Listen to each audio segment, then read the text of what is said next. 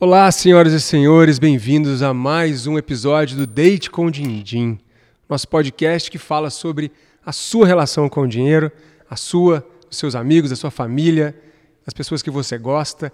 A gente fala aqui da nossa também, a gente sempre traz convidados ilustres para compartilharem suas histórias de superação, histórias reais, histórias que sempre nos emocionam aqui, porque o objetivo do Date com Dindim é justamente esse, trazer, botar escova de dente na mesa e trazer histórias que são comuns, que todos nós podemos viver e que nos ajudam a superar desafios e encontrar oportunidades. É um prazer estar aqui com vocês e com o meu sócio aqui, amigo, grande Gui. Explica, Gui. Explica, Gui. Isso. Isso a gente explica. Tamo junto.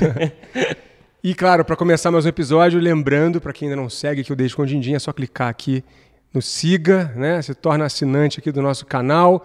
Clica no sininho também para você receber o sininho sininho para você receber as atualizações dos Como é é? episódios. Clica no sininho, clica, clica no sininho. Tá vendo, galera? Nada como, nada como a nova geração para mostrar pra gente como que se faz. Muito mais rápido. Muito bom. E olha, já, já, inclusive, já adiantamos aqui a apresentação, já apareceu o som. Hoje temos três convidados ilustres aqui no nosso, nosso programa.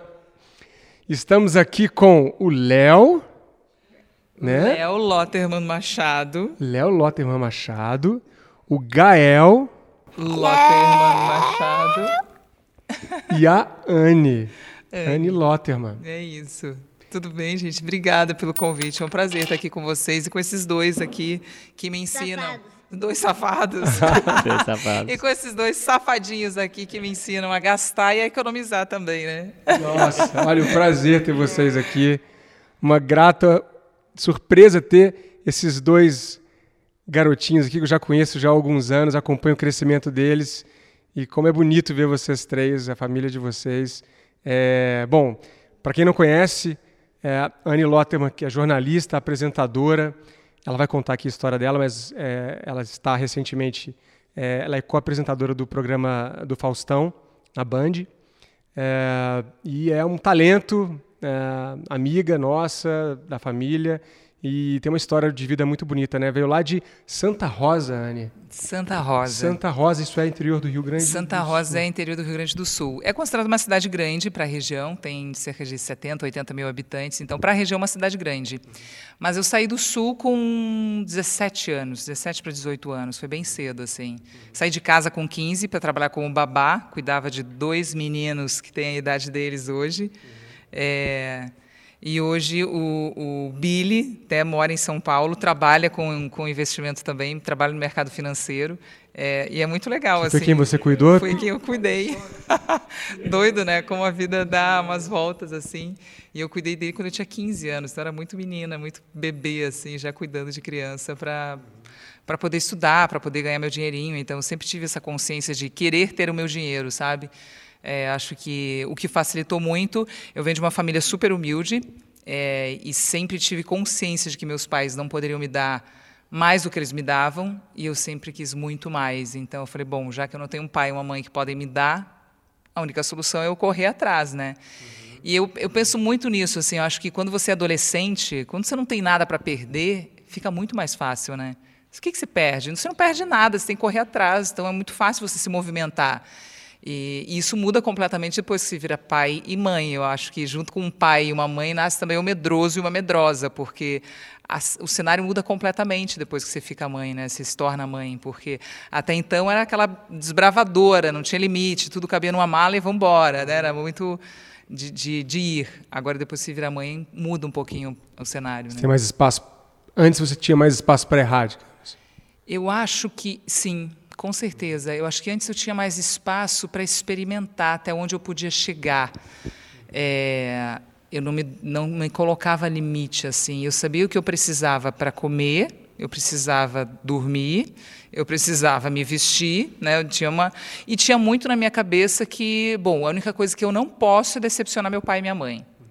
Então, acho que a coisa da educação bastante rígida do sul do meu pai e da minha mãe, de uma certa forma, me ajudou, porque foi me dando limite também. Era desbravadora, mas eu sabia que até onde eu podia ir, porque eu sabia que até ali eu não ia decepcionar meu pai e a minha mãe. Então, vamos embora. Então, tudo valia a pena se se era por eles, assim, era, é muito doido isso na minha cabeça hoje. Então, sempre tinha eles na minha cabeça de, ah, eu preciso dar orgulho para o meu pai e para minha mãe. Então, é, foi, foi, é, foi bem intenso isso, durante muito tempo, até eu me libertar disso também, porque tem uma hora que você precisa, né? Sim.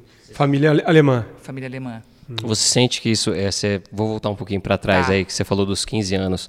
Você morava no Sul e você saiu aos 15 anos de idade de casa para vir para São Paulo, alguma então, coisa assim não, na verdade, começar? meus pais moravam num sítio pequenininho, bem no interior mesmo, na roça, e aí eu fui morar na cidadezinha. É, e aí eu estudava à tarde e de manhã, então eu cuidava de dois meninos e levava eles para a escola, ia para a escola, saía da escola, pegava eles também na escola, a gente ia para casa. Então essa era mais ou menos a minha rotina. E, mas eu saí do sul mesmo depois para vir morar em São Paulo com 17, 17 para 18 Muito anos. jovem. Muito jovem, não tinha nada, imagina, sozinha. Mal conhecia Porto Alegre, vim parar em São Paulo. Acho que teve uma coisa muito boa para mim, que foi a responsabilidade dos meus pais. Eles foram muito irresponsáveis de uma certa forma, né? Graças a Deus, ainda bem que eles foram irresponsáveis. Confiaram em você também. Talvez. Tinha uma coisa de. Mas é, é sua responsabilidade. Sim, mas acho que é muito. Eu jamais conseguiria fazer isso com meninos e ainda mais com menina, né? Você sente que isso é, te trouxe uma, enfim, 15 anos de idade e você já começou a ter um contato ali, não sei se era remunerado ou não, mas Sim. começou Era. a ter contato com o dinheiro muito cedo, né? Muito cedo. E responsabilidades muito cedo também. É. É, você sente que isso, acho que serviu de bagagem, claro, acho que isso é não questionável, né? Mas você sente que isso também trouxe uma carga emocional junto de tudo para você lidar com o dinheiro de formas diferentes também, visto que você teve responsabilidade cedo, você pensava nos seus pais, que é um processo É. inverso, na verdade, né? De não vou nem falar provedor aqui, mas é um processo inverso de eles que deveriam estar preocupados com você. Exato. Você sente que isso te trouxe uma bagagem de algum jeito da forma de você lidar com o dinheiro? Com certeza. Meu pai sempre foi um pouco irresponsável com o dinheiro, sabe? Então, ele, ele nunca foi uma pessoa de guardar dinheiro ou de se preocupar com o futuro. E eu vendo aquilo, e às vezes vendo o desespero dele por faltar dinheiro em alguns momentos, eu falei, bom, eu não quero isso para mim. E eu acho que às vezes você em casa você tem um exemplo, sempre você tem um exemplo, né? O exemplo é positivo ou negativo, e a forma como você vai pegar aquilo para você, você pode pegar também de forma eh, negativa e replicar aquilo na sua vida, ou você vai pegar aquele exemplo negativo e falar, bom, eu não quero que seja assim. E eu acho que para mim foi assim, eu não quero que seja assim. Só que aconteceu um negócio, Gui, eu comecei a trabalhar, trabalhar, trabalhar, guardar, guardar dinheiro, e não gastava com absolutamente nada. Nada, nada, nada, nada, nada. Então, assim, e aquilo, eu comecei a ficar meio escrava daquilo, sabe? Porque eu guardava o dinheiro, e em um determinado momento eu falei, mas por que, que eu estou guardando o dinheiro? Para que, que eu estou guardando serve dinheiro? isso, né? É. Qual o objetivo? Ah, eu quero comprar um, uma- um apartamento. Tá bom. Mas a forma como você está trabalhando hoje e poupando, e economi- economizando, quanto tempo vai demorar para você comprar um apartamento? Eu tenho que trabalhar a vida inteira daquele jeito. Eu falei, bom, não é o caminho. Então, eu vou ter que desviar aqui, eu vou ter que investir esse dinheiro de alguma forma em mim, no meu potencial, para eu aumentar o meu ganho e aí sim, quem sabe, conseguir realizar meu sonho, sabe? Então, acho que. É, mas f- teve um momento que eu tive que olhar para o dinheiro e falar assim: não, peraí, quem manda aqui sou eu, não é você que está mandando em mim, não, assim, porque eu fiquei muito escrava. Muito bom.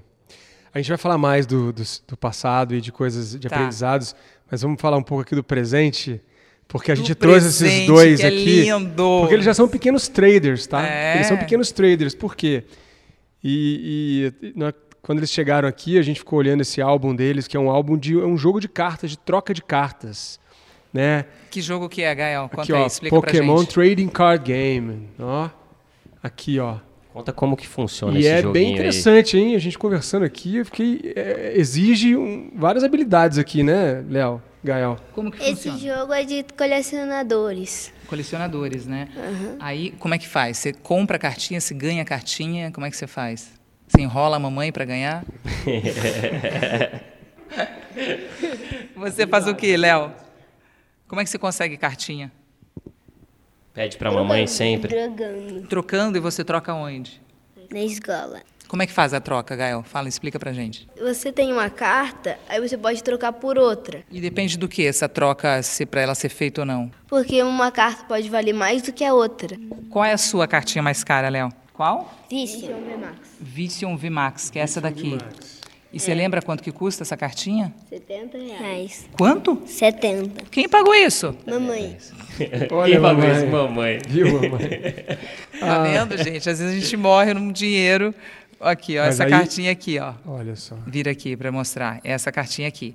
Mas se você quiser um dia vender essa cartinha, você pode?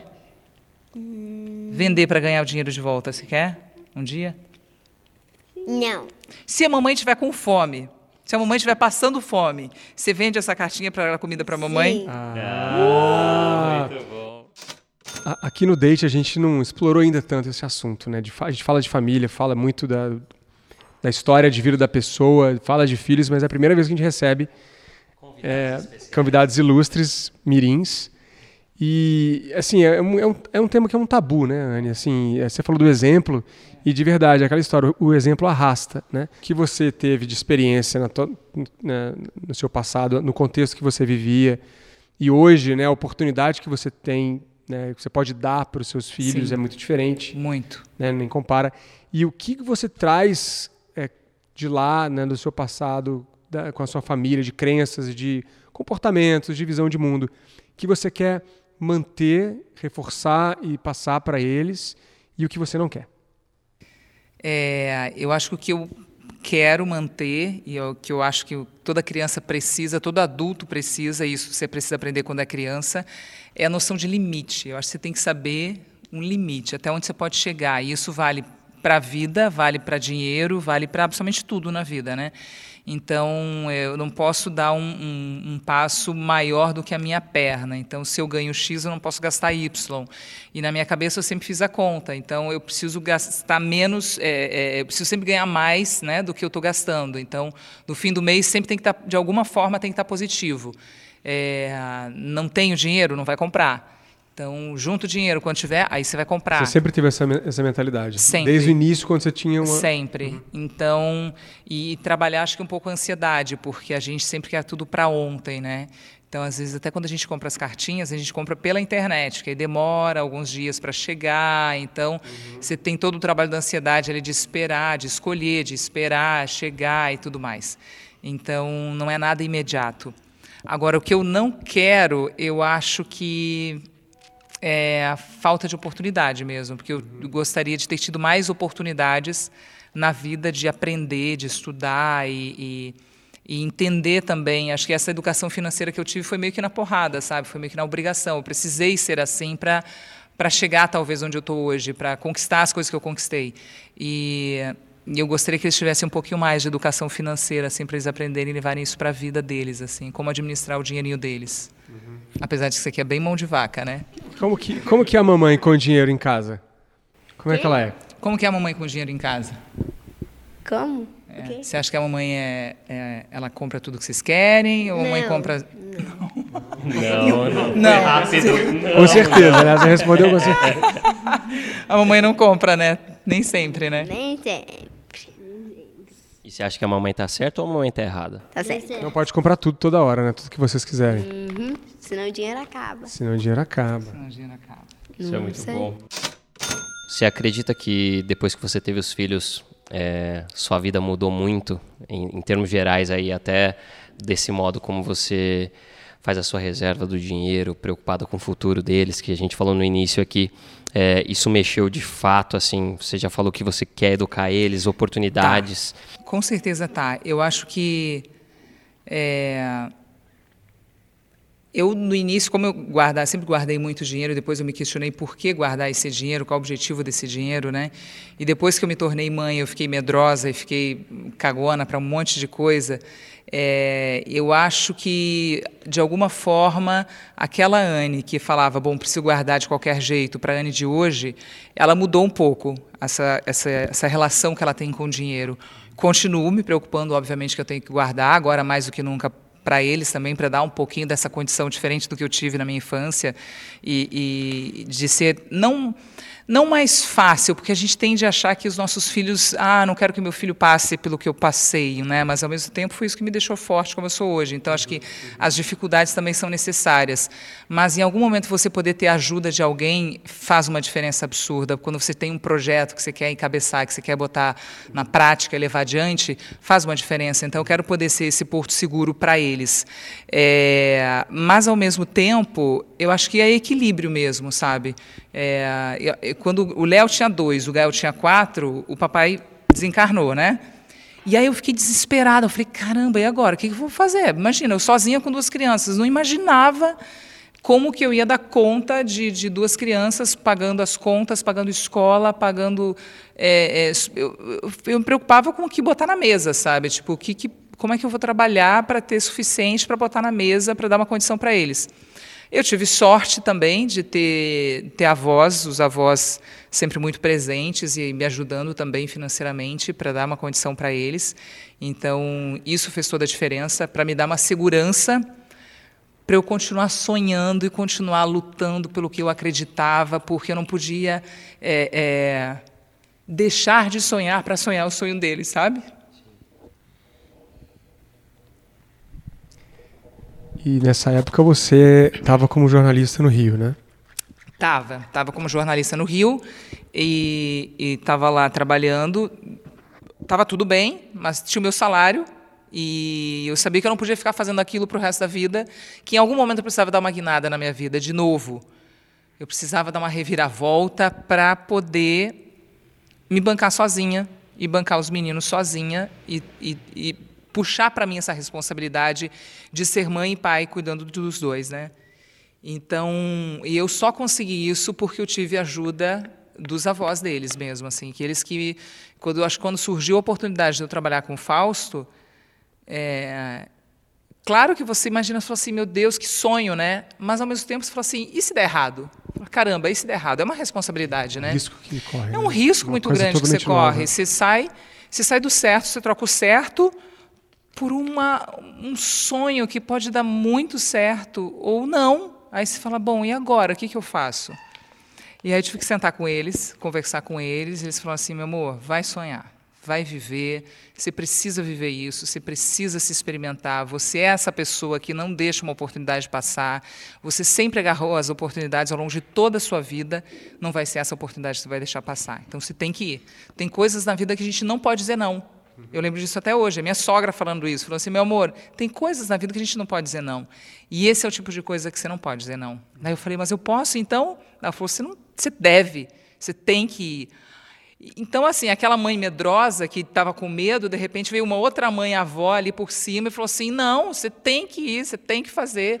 E aquilo me encorajou e me deu uma força. Eu falei, me senti a Anne lá atrás, sem filho de novo, botando tudo na mala. E falei, eu posso, eu posso sair com a minha mala, rodar o mundo com a minha mala e com essas duas malinhas aqui junto e tá tudo certo, sabe? É, é, malinhas de amor. Então, é. aí você vai aprendendo que, que, na verdade, a gente não precisa de muito, a gente precisa sonhar e continuar tentando realizar os nossos sonhos com responsabilidade, obviamente, com a razão e a emoção equilibrados assim, mas você não pode se anular por medo de errar, não pode se anular por medo de, de não dar certo, porque eu acho que quando você tem um sonho, quando você acredita, cara, seu coração fala, fala, vai, não, putz, grilo, olha, não, não vá contra a intuição, porque se a intuição fala, vai, acredite, pode ser difícil, pode ser o que for, vai que vai dar certo. Não, a gente não sabe como.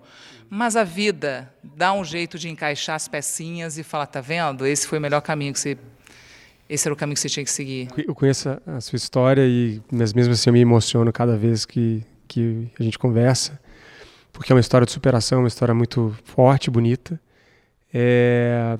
e não é fácil, né? Porque quem vê hoje a Anne lá na apresentação do Faustão, nossa, com toda aquela em cima do palco ali dominando, parece até fácil fazer o que você faz, porque você faz tão bem. É, né? Exato, acho que quando é fácil é porque você já treinou muito, né? Muito, Eu treinei muito, muito. para ficar fácil. Então. É, então é, é isso, não é, não é, à toa a pessoa estar ali, não é, não é à toa, com certeza, porque é muita, muita, muita experiência e muito talento. Teve algum momento, se você olhar a Anne de hoje com a Anne de 10 anos atrás, de 15 anos atrás, que, que você olha e foi um momento de virada de chave para você, Eu sei que são alguns, algumas vezes são alguns momentos, mas assim, teve algum momento que você se lembra assim que foi uma virada de chave e você, caramba, eu já estou, eu já puxei, puxei o patamar para cima. Eu acho que eu puxei meu patamar para cima da vida quando essa pessoinha aqui nasceu. acho que quando ele nasceu, eu falei, nossa, agora parecia que tudo estava fazendo sentido. Eu falei, gente, que loucura isso. Porque até então existia uma Anne, uma Anne que estava ali trabalhando, estudando, enfim, se dedicando para alguma coisa, mas que aquela coisa, estou fazendo tudo isso para quê? Para quem, né? Não, não tinha muito sentido para mim. Mas quando o Gael nasceu, parecia que tipo, uau, agora tudo faz sentido. Eu sei por quem eu estou acordando de manhã, eu sei por quem, para quem eu estou trabalhando, para o que eu estou lutando. Claro que tinha a ver muito para mim, mas aí entrou meu pai e minha mãe, que eu falei assim, gente, tudo que eu fazia era para eles, agora eu não faço mais para eles. Eu faço para o Gael e depois para o Léo, e aquilo transformou a minha vida, assim. E eu me tornei muito mais forte, eu me tornei muito mais dedicada, muito mais focada, é, muito mais positiva, muito mais leoa depois que eu tive eles. Filha prosperidade. Com certeza, com certeza. Muita gente tem medo, né? Muita gente tem medo de ter filho. E eu acho que a melhor coisa que pode ser, acontecer na vida de uma pessoa é quando ela tem filho, porque você foca. Uma mulher com filho, ela vai render o dobro no trabalho, porque ela está ali, ela está 100%. E quando ela sair dali, ela vai desligar 100%, porque ela tem que dar 100% de atenção para os filhos.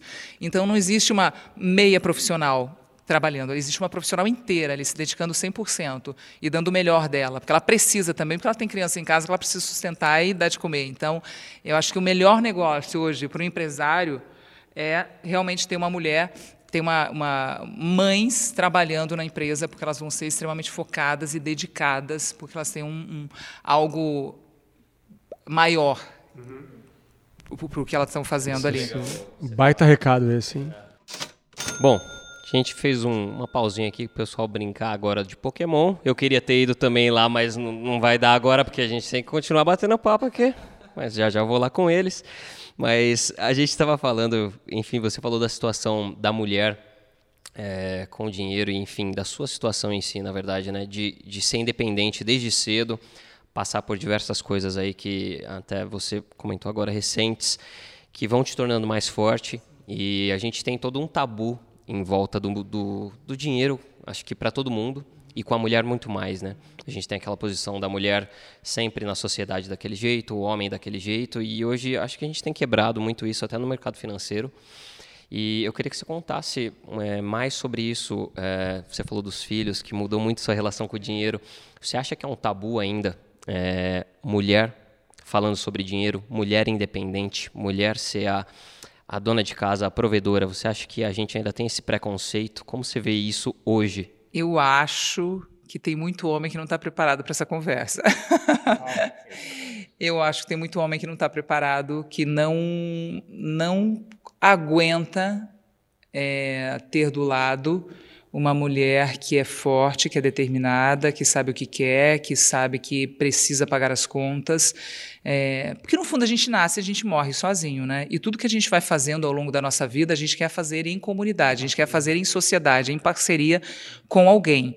Mas quando acontece uma separação, um divórcio, por mais ou por menos traumático que ele seja, no fundo, no fundo, está todo mundo olhando para o próprio umbigo. Eu acho muito isso. Então, assim, por mais que eu ame alguém, de repente a gente se divorcie, o cara está tentando garantir o dele ali, a mulher está tentando garantir o dela ali.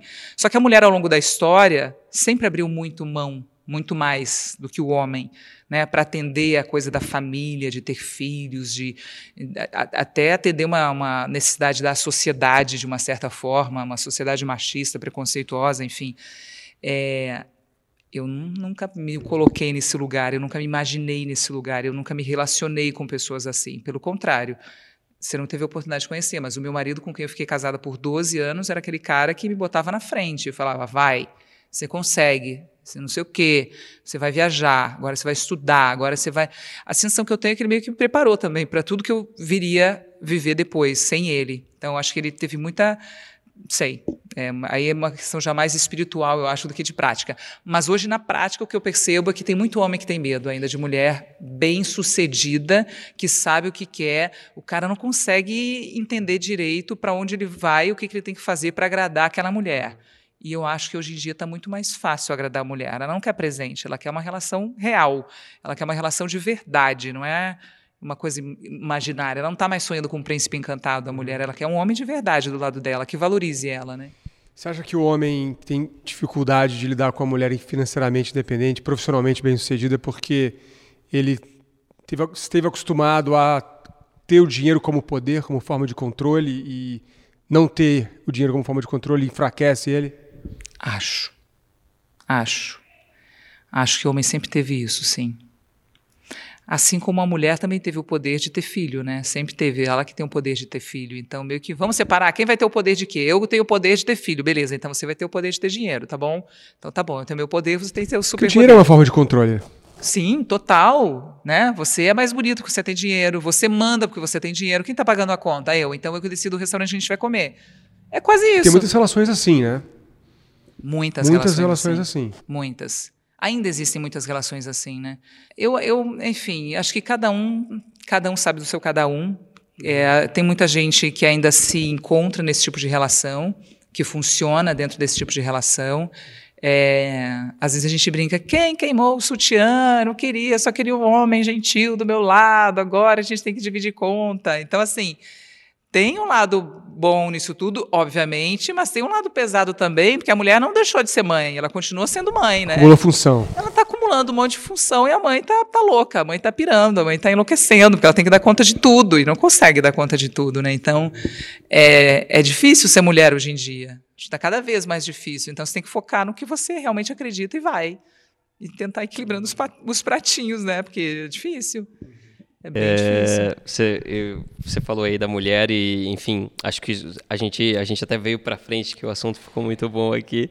É, na carreira, você começou muito cedo, é, lá atrás, então, você já você já estava na TV, que eu sei que você foi apresentadora na, no Globo News também, passou por diversos programas. É, como foi evoluindo isso na sua carreira? Você foi se preparando? Você foi investindo em você mesma, que a gente fala de investimento aqui, e acho que o investimento na gente é o principal. É o principal. Você foi investindo nisso na sua carreira, nos cursos, se preparando? Eu, eu lembro que teve, no período que eu estava fazendo faculdade, é, eu trabalhava para pagar a faculdade, eu trabalhava para pagar meu aluguel, meu condomínio, eu trabalhava para pagar tudo da minha vida.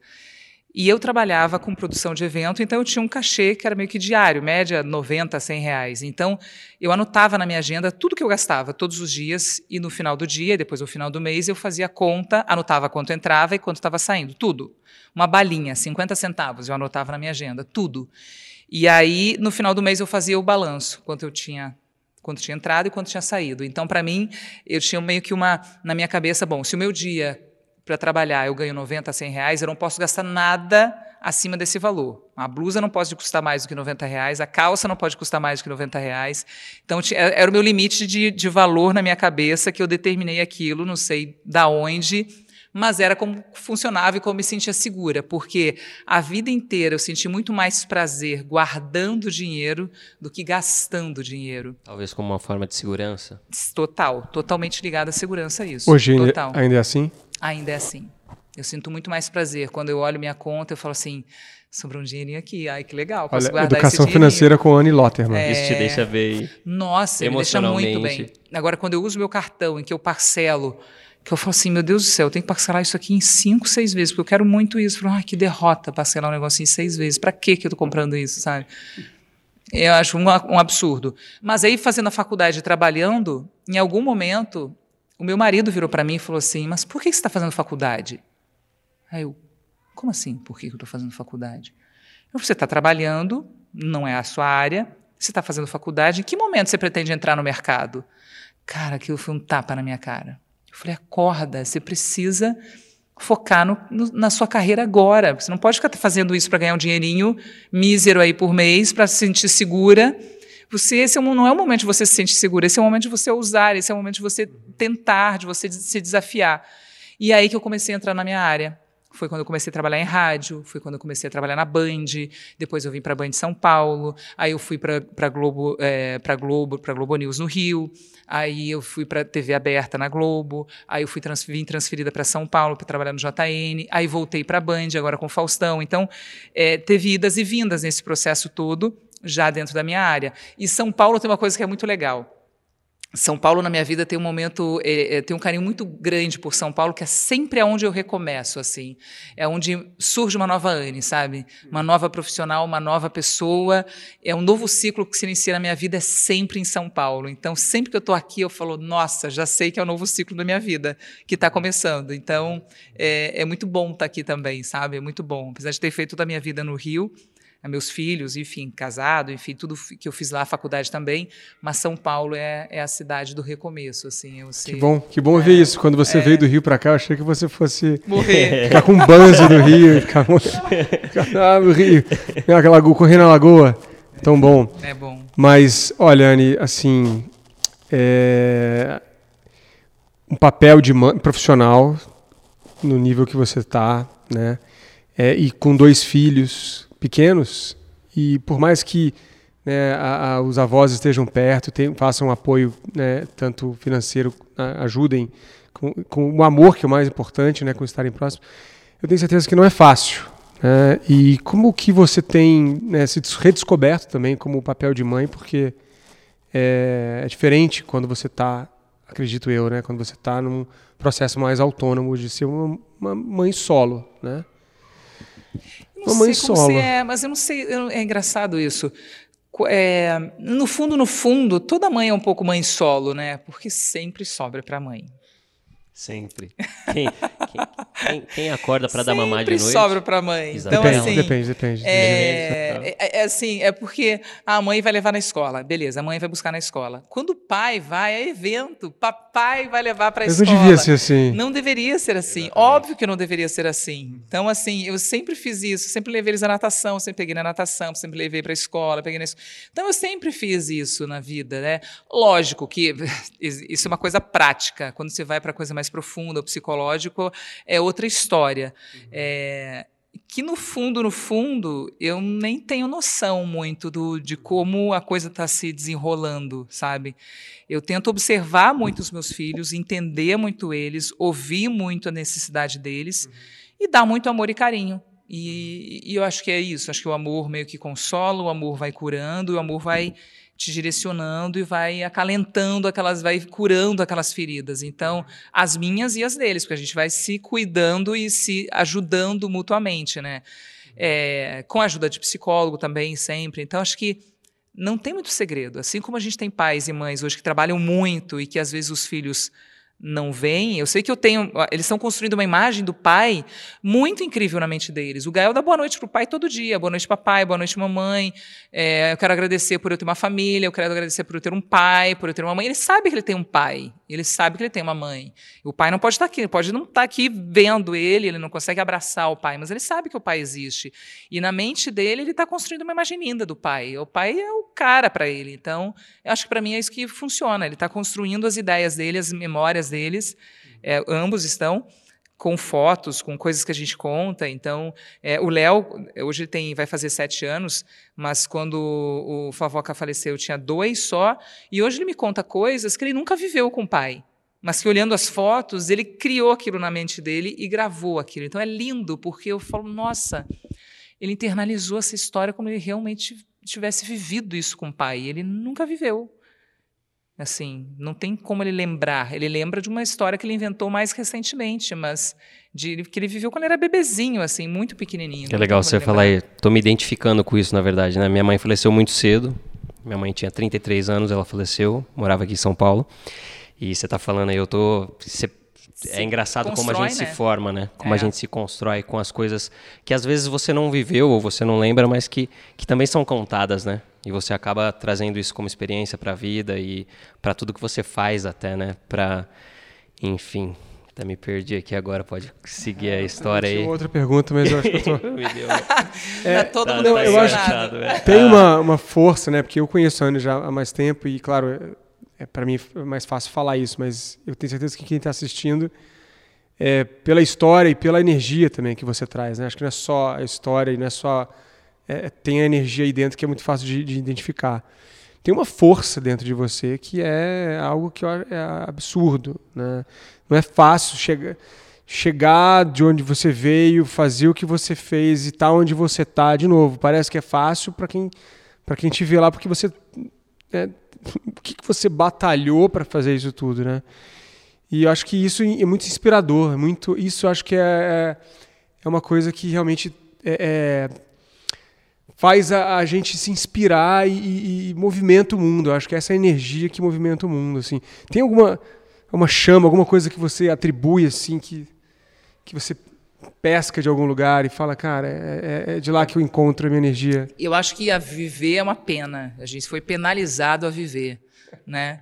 Qual é a sua pena? Viver. Então vamos fazer a vida valer a pena, né? Então, já que a minha pena é viver, então vamos viver, vamos fazer essa pena viver.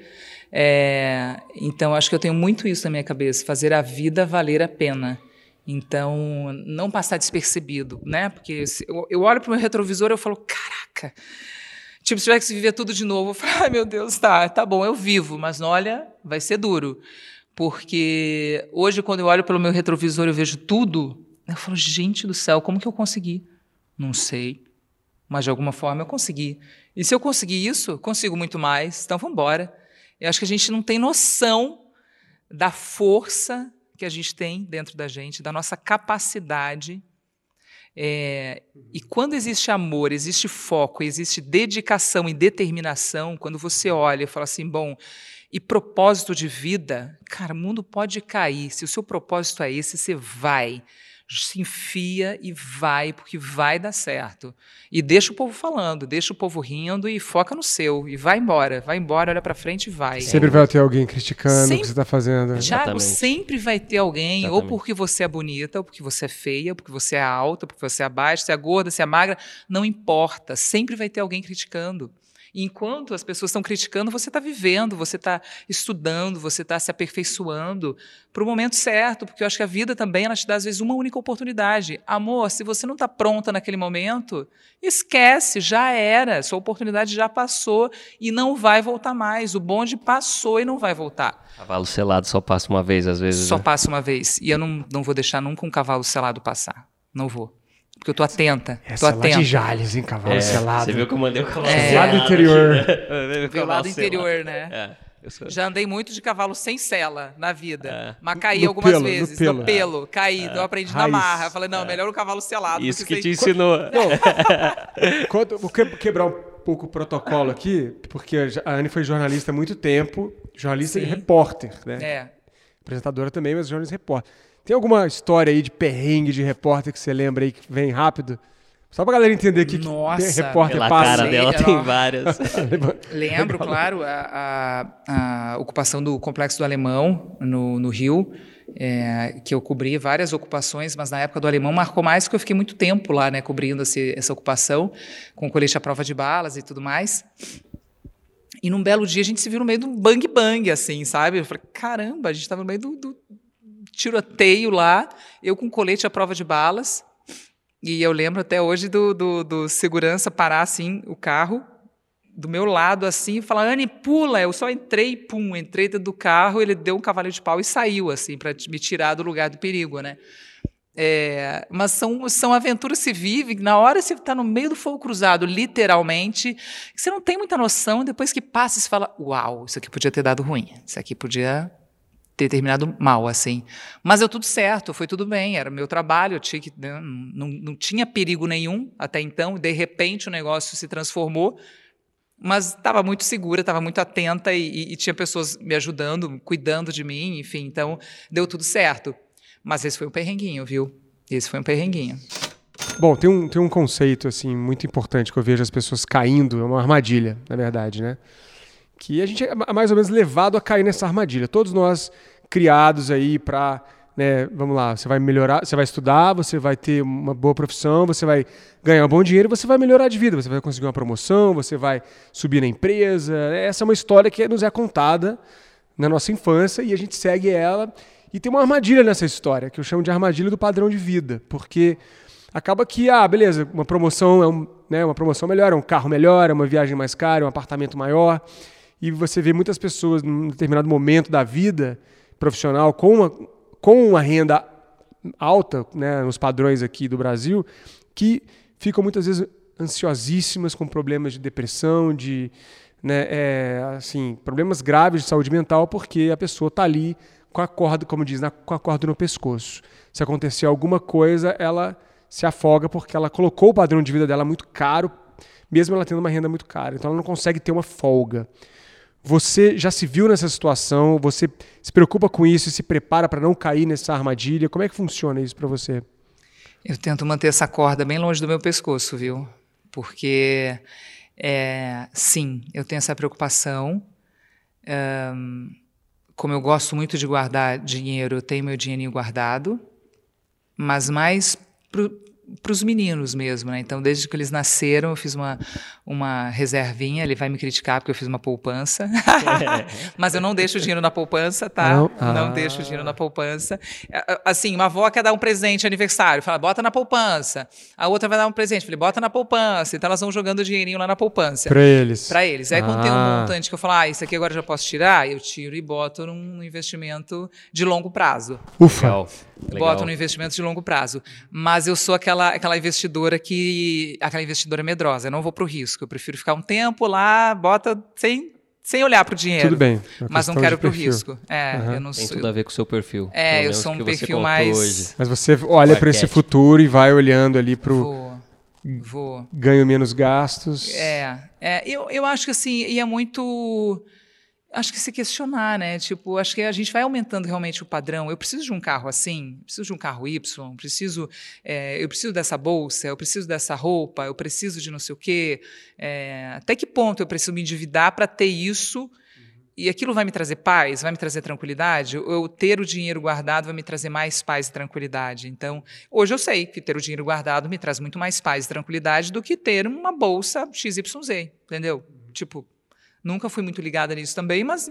mas já... você teve conquistas assim que você se lembra de quando você começou e não tinha grana e você correu atrás, que você foi, teve conquistas financeiras que você comprou uma coisa e falou, nossa, isso foi importante para eu marcar aqui um momento de que eu consegui comprar tal coisa? Acho que quando eu terminei a faculdade, que eu consegui pagar minha faculdade, eu falei, uhum. caramba, eu consegui pagar minha faculdade. Eu falei, pô, sabe? Aí fiquei enchendo o saco da minha mãe, do meu pai, falou, a minha irmã também precisa fazer faculdade, e, e fiquei enchendo o saco, até ela entrar na faculdade, eu falei, pô, se eu conseguir, você também consegue, pô, sabe, assim, hum, meu irmão não fez, eu falei, cara, eu consegui fazer, eu consegui pagar, então você também consegue, tudo bem, você está numa cidade pequena, o pai e a mãe te ajudam, dá um jeito, fala, fala para eles te ajudarem, a gente tem que dar um jeito de você também fazer a faculdade. Fez? fez, fez, fez matemática.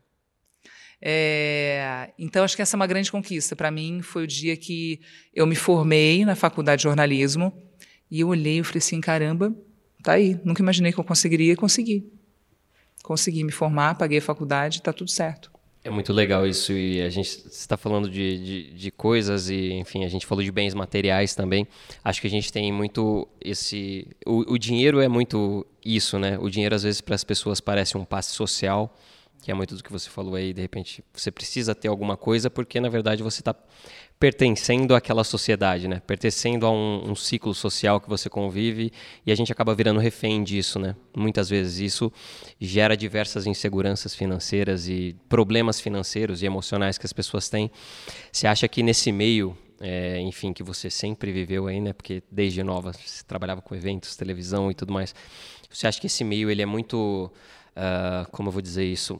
Facilmente corrompível quando a gente está falando desse passe social para você precisa ter essas coisas, você precisa disso para você poder estar tá dentro disso, não só é, pelo dinheiro? Acho, acho. Infelizmente eu acho. Ainda mais com rede social em que a imagem é tudo.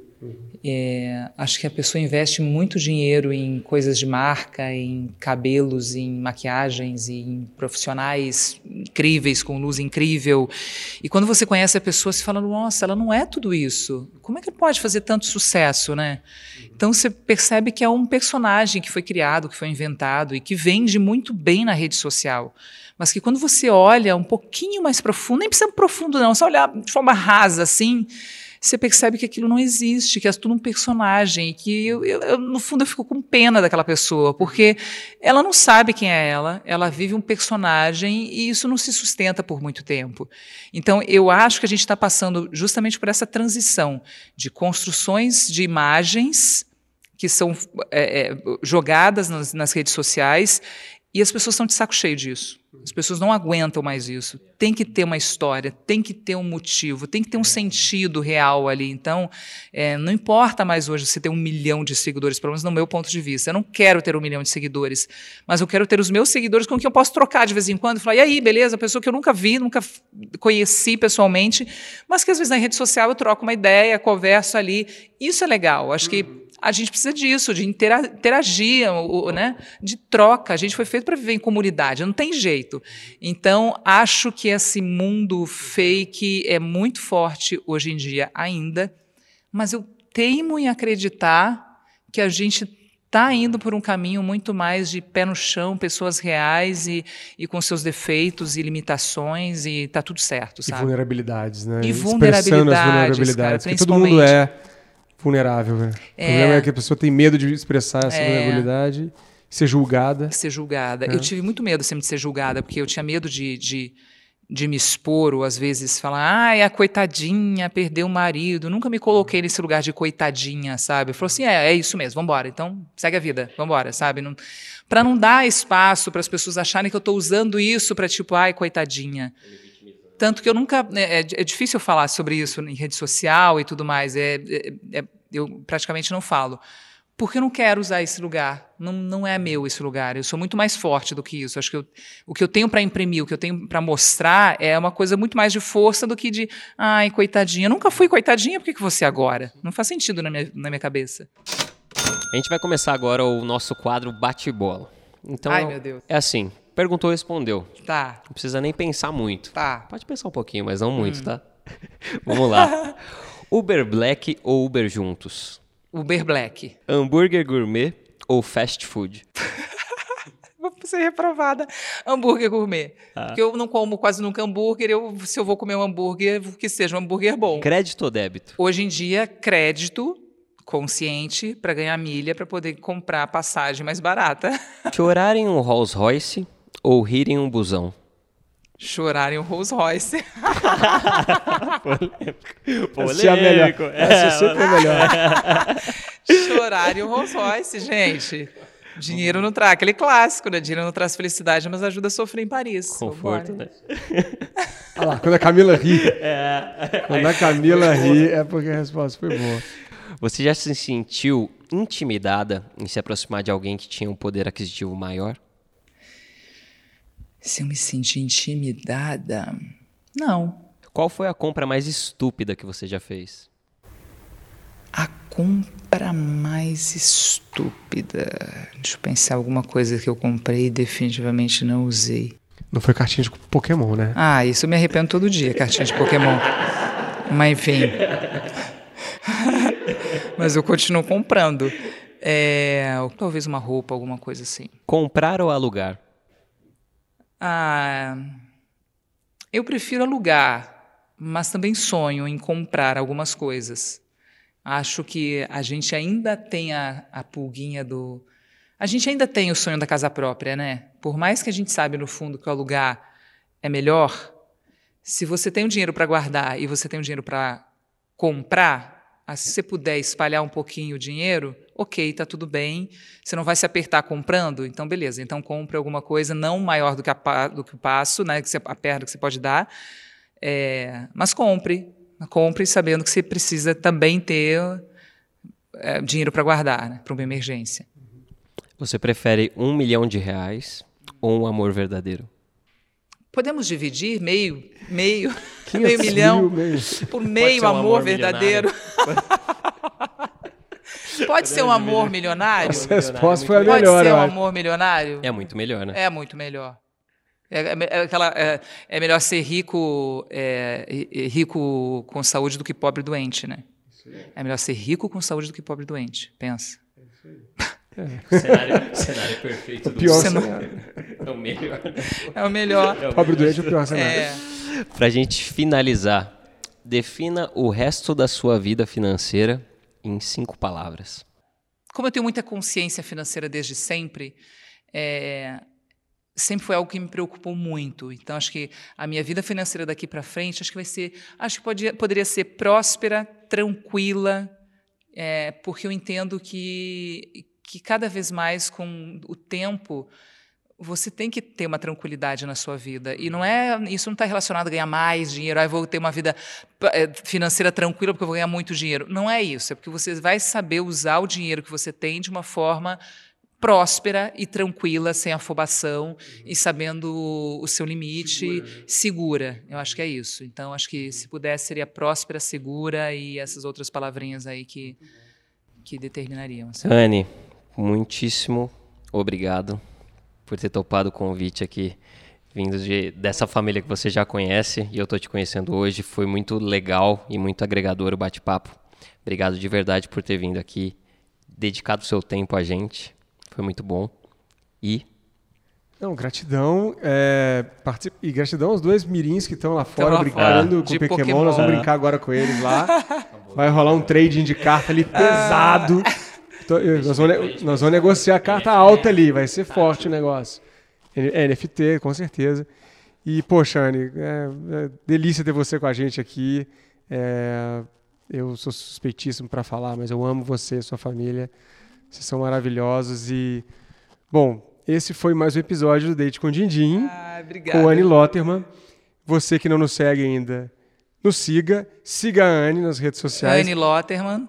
Anne Lotterman, seu Instagram. Dois N's, dois, dois N's, dois T's. Dois N's. Lotterman, nossa, nome chique assim, né? Anne Lotterman. Isso. Se inscreva An aqui no canal. Anne está todos os dias. No Faustão na Band. Faustão na Band. De 8h30 às 10h30.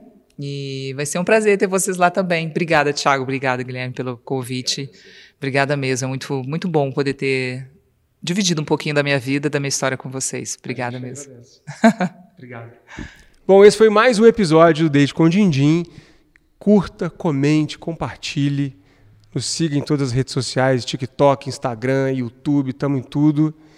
E também sugira pessoas que você quer que estejam aqui com a gente. Fala o nome da pessoa, a gente corre atrás, a gente dá um jeito traz aqui para a gente contar a vida financeira dela aqui para vocês, tá bom? Valeu, gente. Beijo.